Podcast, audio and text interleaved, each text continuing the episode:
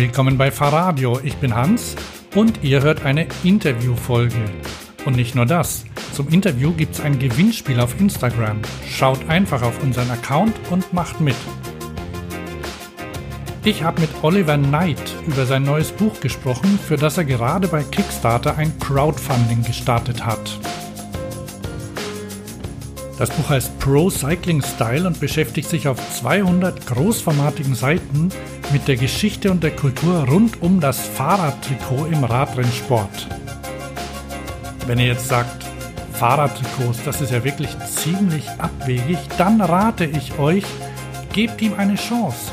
Hört einfach mal rein. Oliver hat eine Menge super interessanter Dinge zu erzählen, die auch Nicht-Radsportfans interessieren können. Den Link zu seinem Projekt findet ihr in den Show Notes und passend dazu verlosen wir bei Instagram ein signiertes Exemplar seines ersten Buches The Cycling Jersey. Geht einfach auf unseren Account bei Instagram und macht mit. Das Interview ist in englischer Sprache. Ich denke aber, es sollte ganz gut zu verstehen sein. Ich wünsche euch viel Spaß. Jetzt geht's los.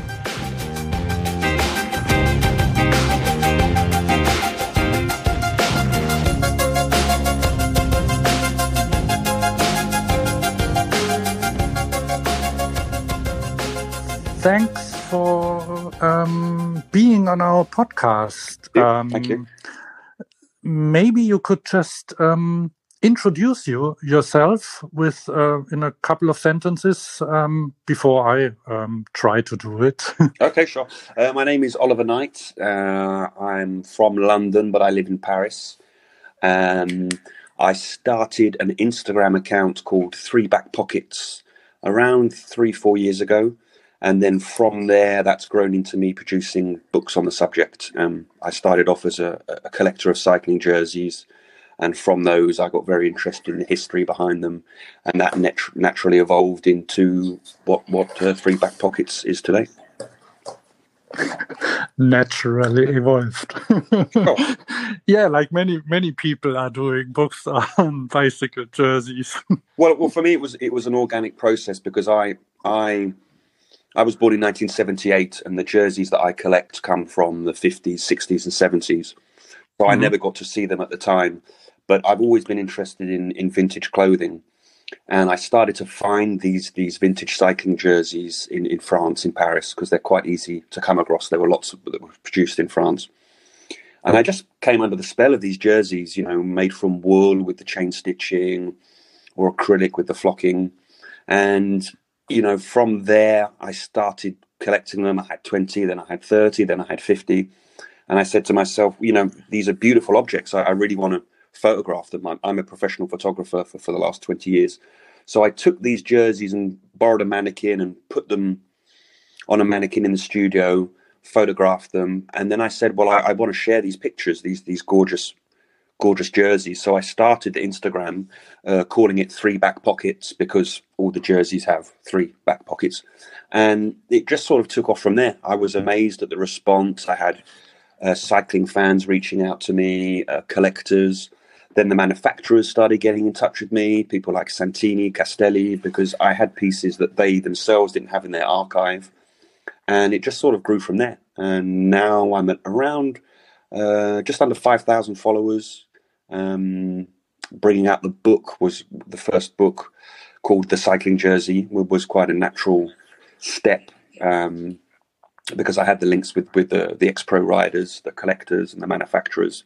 So it was quite a it was quite a natural organic process. It grew um, really, you know, organically. Um,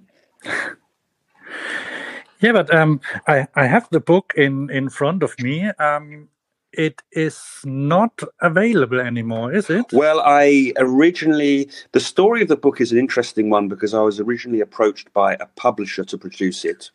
So mm-hmm. I said, okay. So I went off traveling around Europe, meeting people to get the content. I finished the book, handed the manuscript over to the publisher, and they had had some problems with their kind of um, the, the, the, the parent publisher. The, the, the, the, the, sort of the, the head of the group. So the mm-hmm. book found itself in a kind of um, kind of a legal no man's land for around six months. The the publishing rights were kind of yeah in, in the kind of no man's land, and I eventually got the publishing rights uh, returned to myself. So I then went and did a Kickstarter campaign to produce the book because you know the people on my Instagram had followed the voyage of this book, and then it was really nice to then turn around and say to them, "Well, look, you've seen this book being created. Now we can produce it together." And the Kickstarter model was was a really nice one because people could really show their support.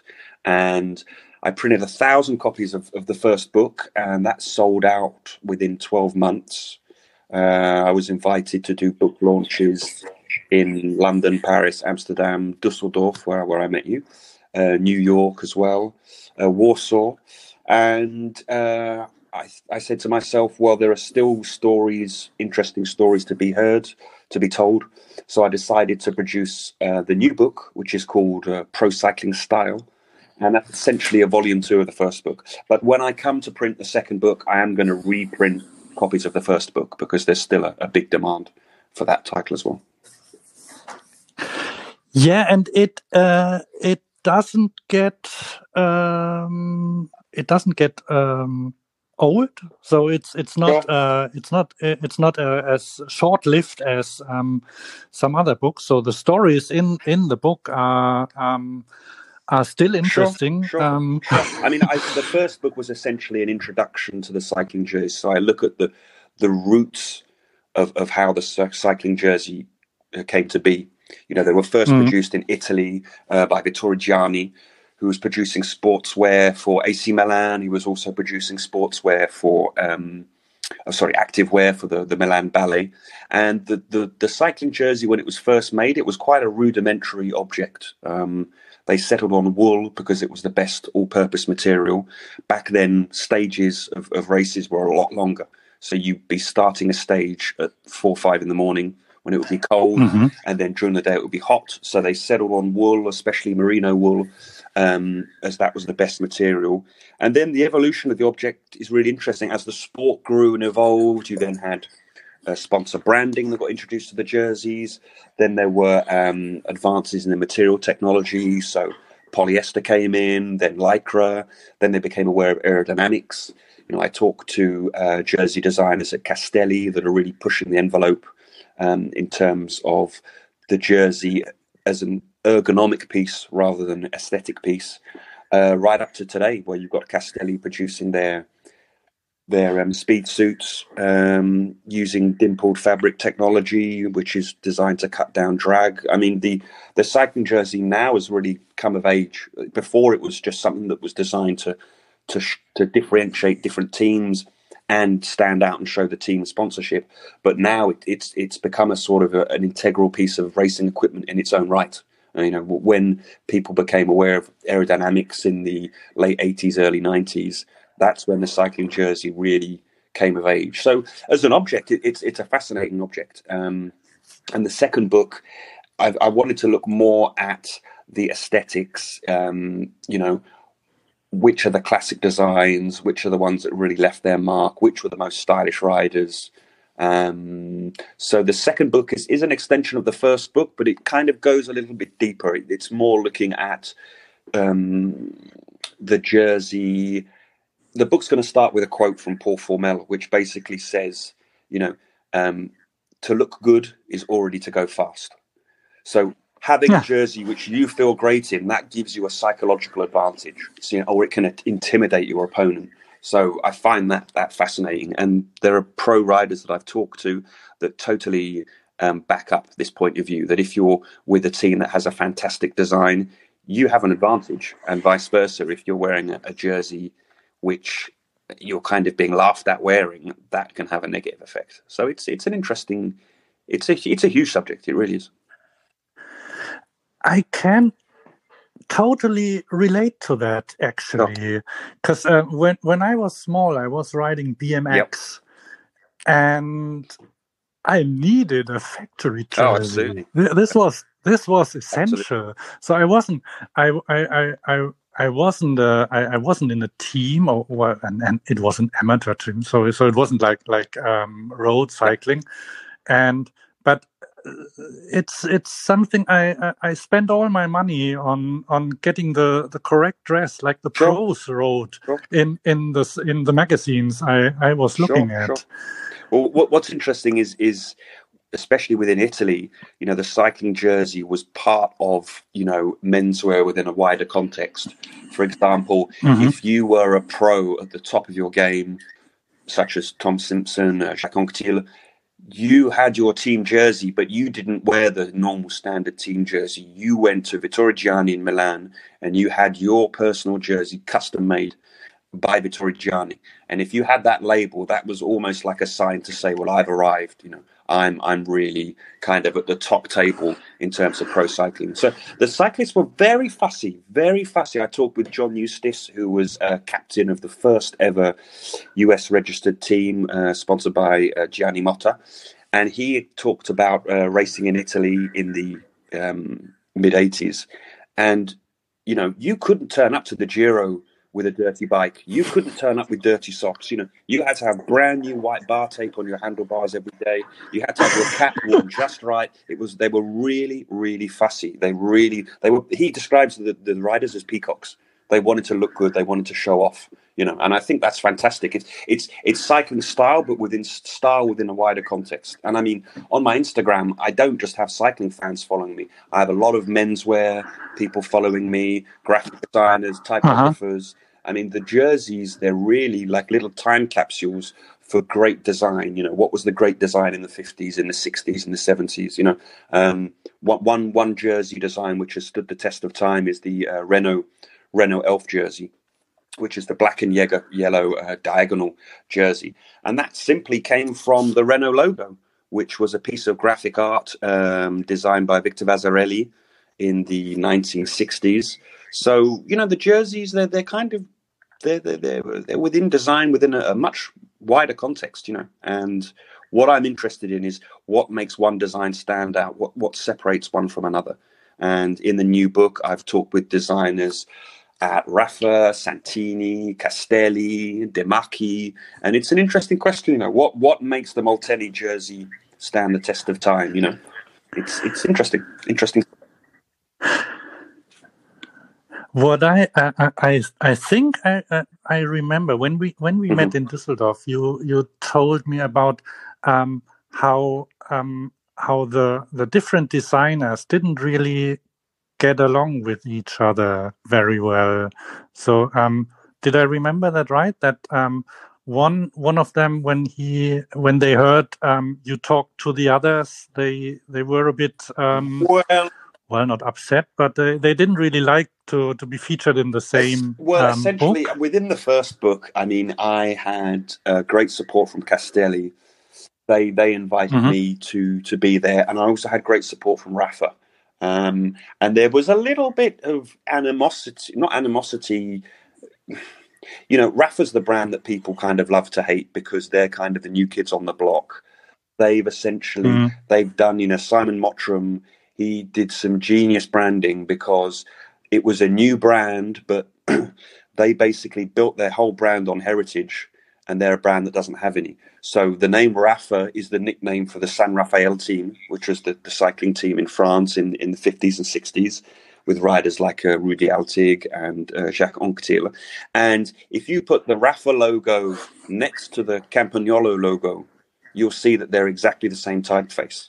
So Simon Mottram was mm-hmm. very clever. He created a brand which was named after the nickname of a very well-known French cycling team from the 1960s, and he used the same typeface as the best-known brand of cycling components from Italy. So, in terms of sort of semiotics, you look at the Rapha logo and in your mind you are thinking about Campagnolo, you're thinking about the cycling teams from the 1960s. So, yeah, I mean, but Rapha, Rapha do a great job. I mean, they've got great designers. In the first book, I talked with Ulton Coyle, uh, who was behind the Canon, the Canon cycling kit, which was a groundbreaking bit of design. I talked with Alex Valdman, who, um, you know, he's the head of head of design, fantastic designer.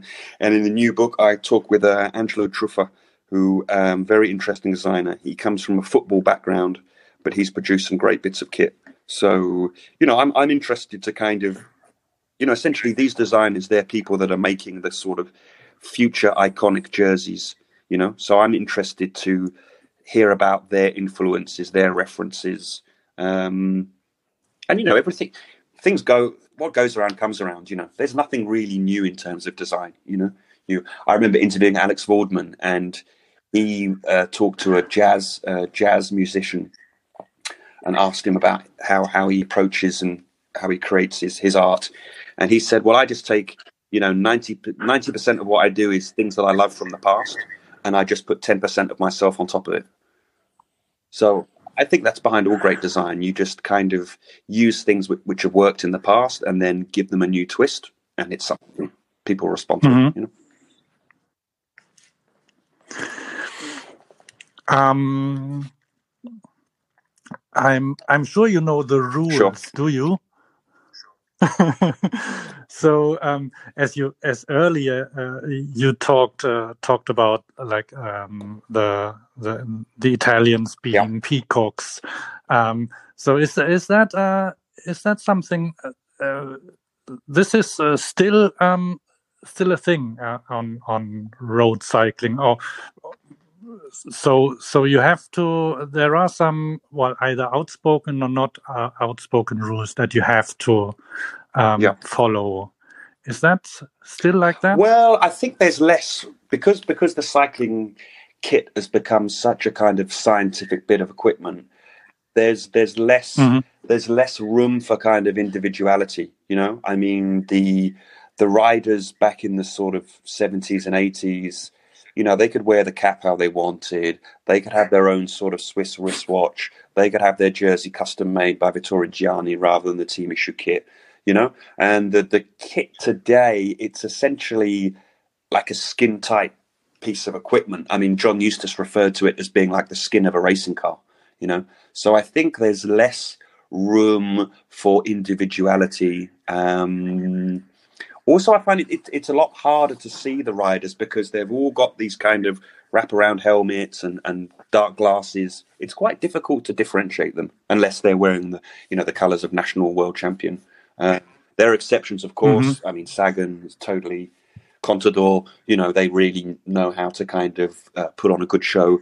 Um, but rules in terms of aesthetics, I mean, yeah, you've got to have your kind of tan lines nice and crisp, and um, but in terms of an individual look, I, I don't think there's as much of that today, which I guess you know is a bit of a pity. But it's it's you know cycling has become essentially Formula One now. You know, I mean, people are looking to try and get advantages any way they can to come first. So there, maybe they maybe it's become a bit more not sterile, but a bit more sort of scientific, and there's less room for panache and flair.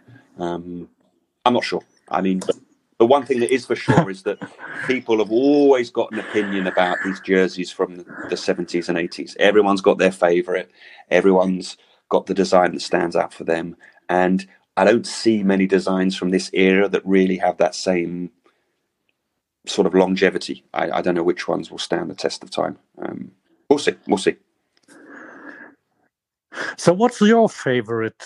Uh, I think for me, my favorite has to be the Brooklyn team jerseys because I mean, essentially, it's such a weird.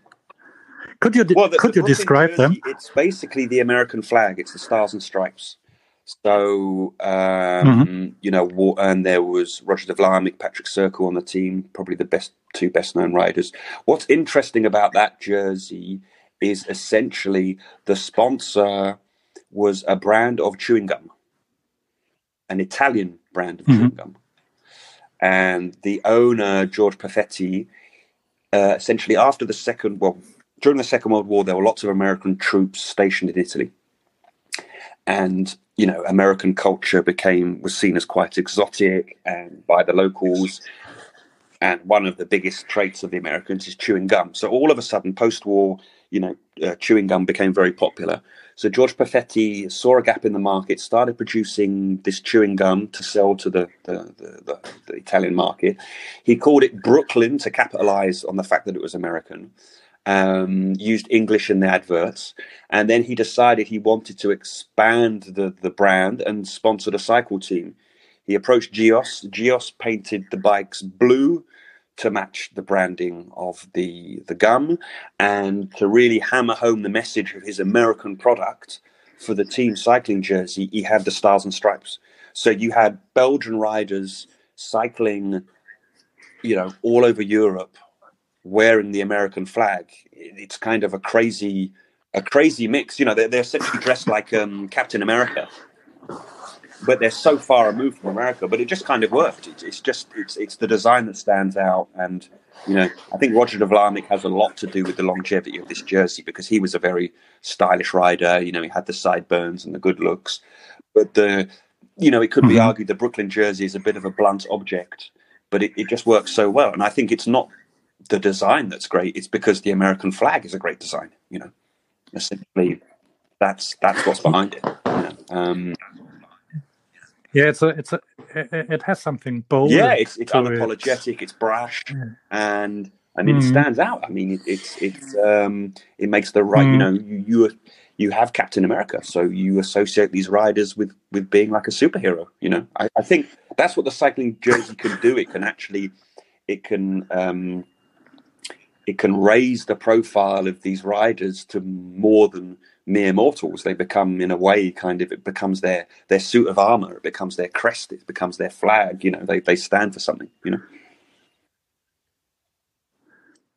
Actually, I have to I have to uh, uh, once again um, come mm-hmm. back to what I experienced because um, uh, I, I never I never rode uh, rode bikes and last year I was mm-hmm. invited to the Giro um, um, to ride at the it was called Giro E so it was um, it was a parallel race to the Giro d'Italia but okay. on uh, okay. e-bikes um, and I wasn't sure. very fit and and it actually was the, the first time I I, I rode. Uh, I, I, had because um, I was mountain biking yeah. before most of the time, and um, you uh, the the kind of clothes you wear mountain biking is yeah. more loose uh, and more like like a like a casual look and then I had to to get kit, and uh, I I raced with the Team Italia, so the Italian uh, tourist board um, sponsored mm-hmm. a team, and I was part of them,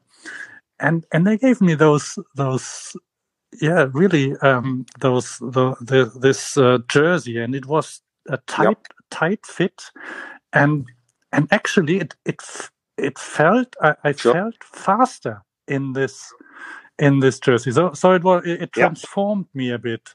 So especially when it was in well the Giro is in in spring, so it's it sort of it, it wasn't really that warm, but it was a, a it, it, was a slight um, a light warm wind that yeah that that that went uh, over you so, so you, uh, or, uh, or, or when you were in when i was in the peloton i was I, I felt the drag of the others I, I felt and and when i opened the zipper of the the jersey i thought whoa whoa i have to yeah. put it back on again back up again yeah, because i'm yeah, faster yeah. i mean the first book i talked with uh, maria teresa castelli who's a textile designer who works with castelli mm-hmm just happens to be a kind of a quirk of fate that have the same surname. But she basically was telling me that she's worked with a lot of brands, um, Moncler and, and people like that. And she says that, you know, uh, the advances in cycling kit, they're so far advanced, they then go on to influence other sports. So the technology that's used in cycling cycling kit first will then go on to be used in sailing wear, in ski wear, golf wear even, you know the, the, mm-hmm. the cycling jersey is an incredibly uh, technically advanced sport, and the riders that they're not afraid of, of new technology.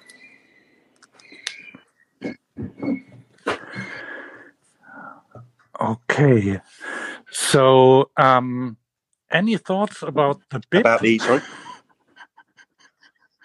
about the the cycling shorts? Yeah, I mean, um, well, as long as they're black, I think it's okay. You know, we're going to that, that that debate. You know, I mean, yeah. um, interesting. Most interesting story I've heard is uh, Castelli They were sponsoring the uh, Hoonved Bottecchia team in the mid 80s Giro.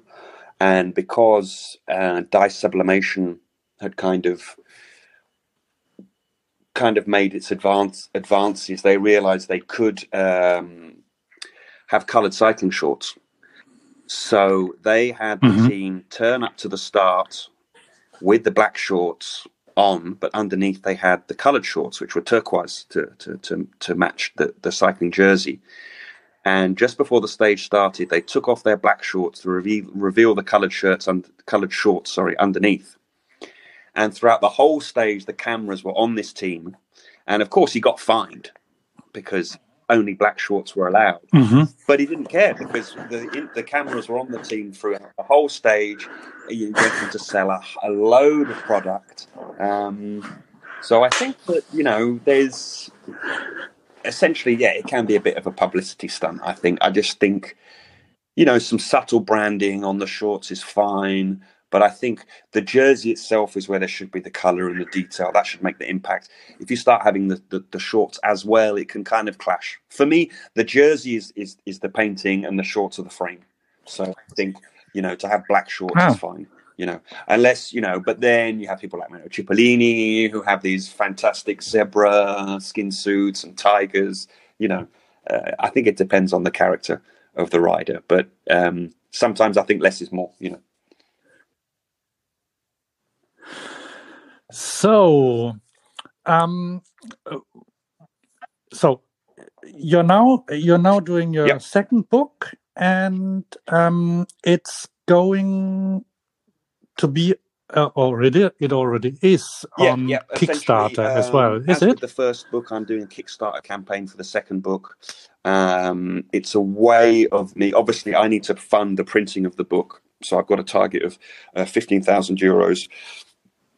And essentially, the Kickstarter is nice as well because I can offer people extra sort of gifts with the book. Like I have one option where you can have your name printed at the back of the book as a as a supporter of the book. I'm also offering a, a limited edition poster along with the book. So essentially, the campaign for the new book is live now. Uh, it's been up for one week. We've already raised half of the money. Uh, there's three weeks to go. It's the Kickstarter campaign is going to end on the 29th of June. And if you go to uh, Kickstarter.com and do a search for the title of the book, which is Pro Cycling Style, you'll find the campaign page, and there's you know, I'm describing everything that's in the book in detail. We've got interviews with ex pro riders, designers, collectors. There's going to be a chapter on cycling in Poland. I've got specially commissioned pieces from menswear correspondents, collectors, journalists. There's a lot of stuff in there. And all the, as the thing that's going to be different with the second book is that in this book, all the jerseys are worn by the pros. There's no replicas whatsoever. I've got jerseys worn by Eddie Merckx, Francesco Moser, Saronni, uh, De Vlaeminck, Sean Kelly, uh, Tom Boonen, uh, Cipollini. The name, the, the list is endless. So it's it's a book where you're going to see jerseys all in one place that you've never seen before. But it's not only for well, um, die-hard uh, road racing No, no, no, fans, I mean- is it? Um, what, what what what kind of people will will like this as well? Apart from that, it really Sure, sure. I mean, essentially. I mean that was my main thing. I, I said, you know, this book is full of beautiful cycling jerseys, so I want the book as well to be a beautiful object. But the book has had a great response from uh, people who are interested in uh, menswear, vintage menswear, people who are interested in vintage design. Uh, typography. Um, I kept it quite loose. For example, in the second book, I've got a specially commissioned piece by a menswear correspondent that looks of the history that looks at the history of the cycling jerseys uh, used in pop music. So, for Mhm. example, you have got Paul Weller. He's a fan of cycling jerseys. yeah, I've come across an amazing image of the rapper Ice T. 1986, he's wearing a uh, Mirella Fanini cycling jersey in a press shot for, for his record company.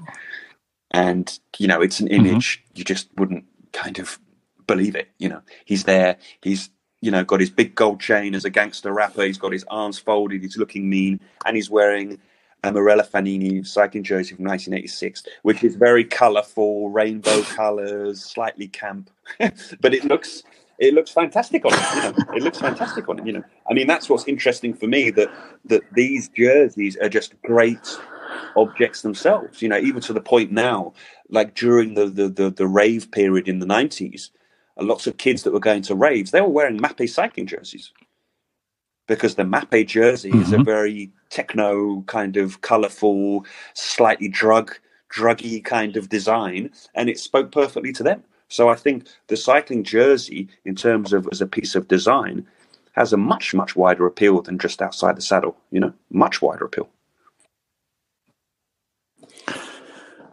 So as you um, as you've proven that you you're able to bring books into print um, when you when you have them on Kickstarter. So um, when is it? Uh, when when will people um, get their hands on it once they the fund it? With, once with it's funded, is, is, with the first book. Uh, I'm essentially uh, I've I've completed about half the book now. So the Kickstarter campaign mm-hmm. will finish on the 29th of June.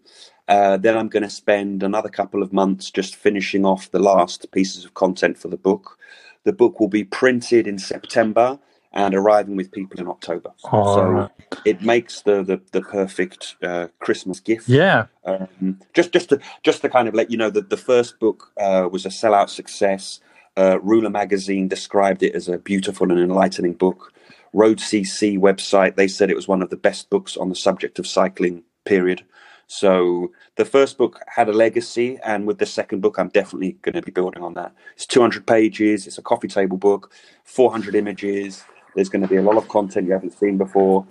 It's an absolute bargain. I mean, you go to Kickstarter. You know, I mean, I'm, I'm doing you a favor by selling it. You know? yeah, to all the um, to all the listeners, yes, go to Kickstarter. And are you still there?